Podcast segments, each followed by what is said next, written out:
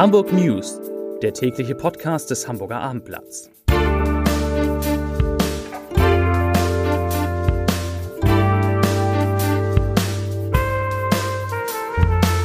Hallo, moin, moin und herzlich willkommen. Mein Name ist Matthias Iken und ich verrate Ihnen, wieso Hamburgs Flüchtlingsunterkünfte knapp werden, weshalb Hapag-Lloyd einen Gewinneinbruch verzeichnet und warum das Hamburger Hygienesiegel bislang floppt.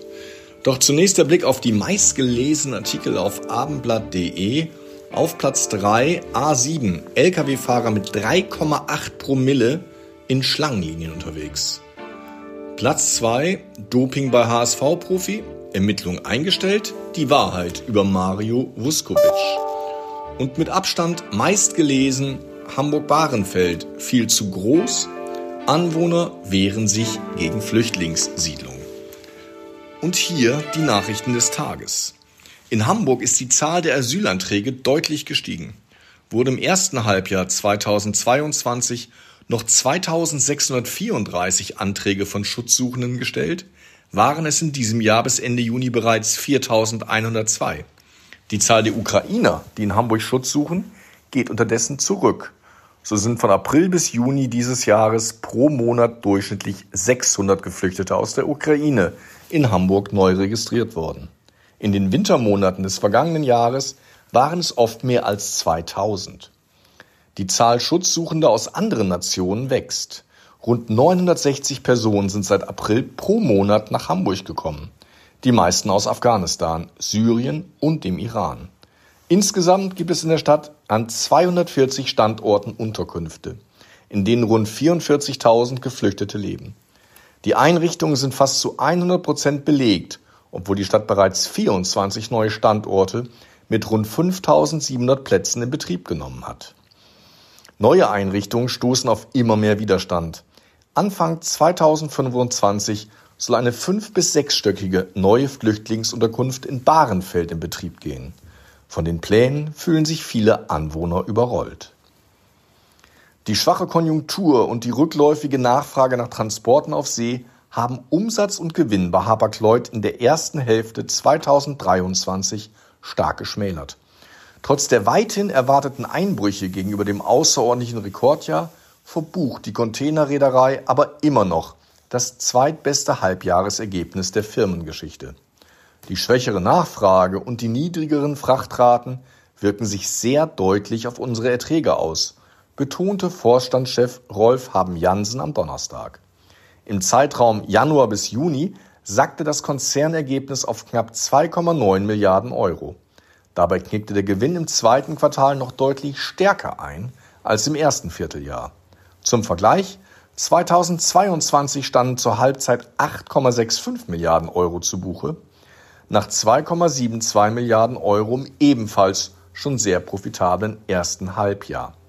Das sind nicht nur Unternehmenszahlen, sondern für Hamburg extrem wichtige Zahlen. Denn die Dividende für die Stadt wird deutlich sinken.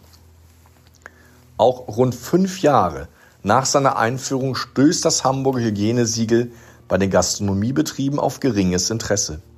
Ende Juni lag die Zahl der Gaststätten, Kantinen, Großküchen, Imbisse, Bäckereien, Fleischereien oder Eiscafés, denen das Siegel verliehen wurde, bei 243 wie aus der Senatsantwort auf eine Anfrage des CDU-Abgeordneten André Trepol hervorgeht. Das waren noch nicht einmal zwei Prozent der mehr als 12.000 in Frage kommenden Betriebe.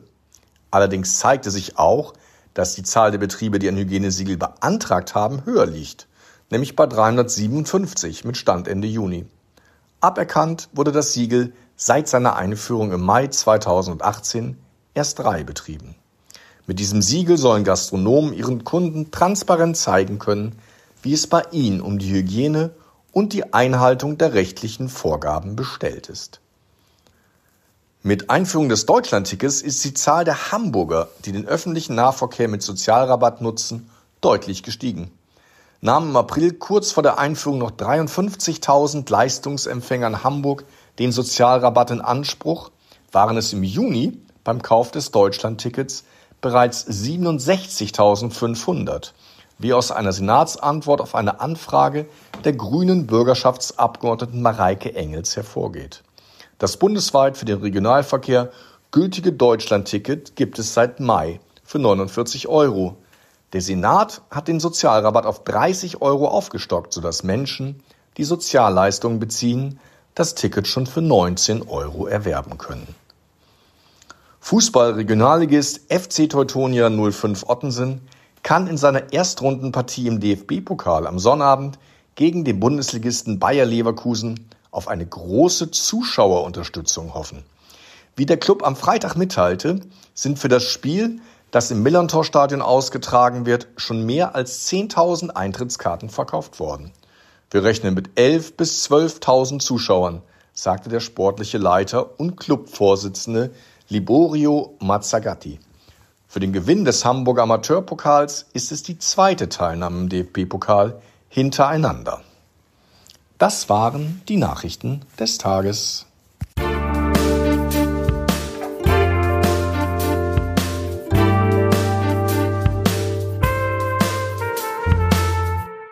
Weitere Podcasts vom Hamburger Abendblatt finden Sie auf abendblatt.de slash podcast.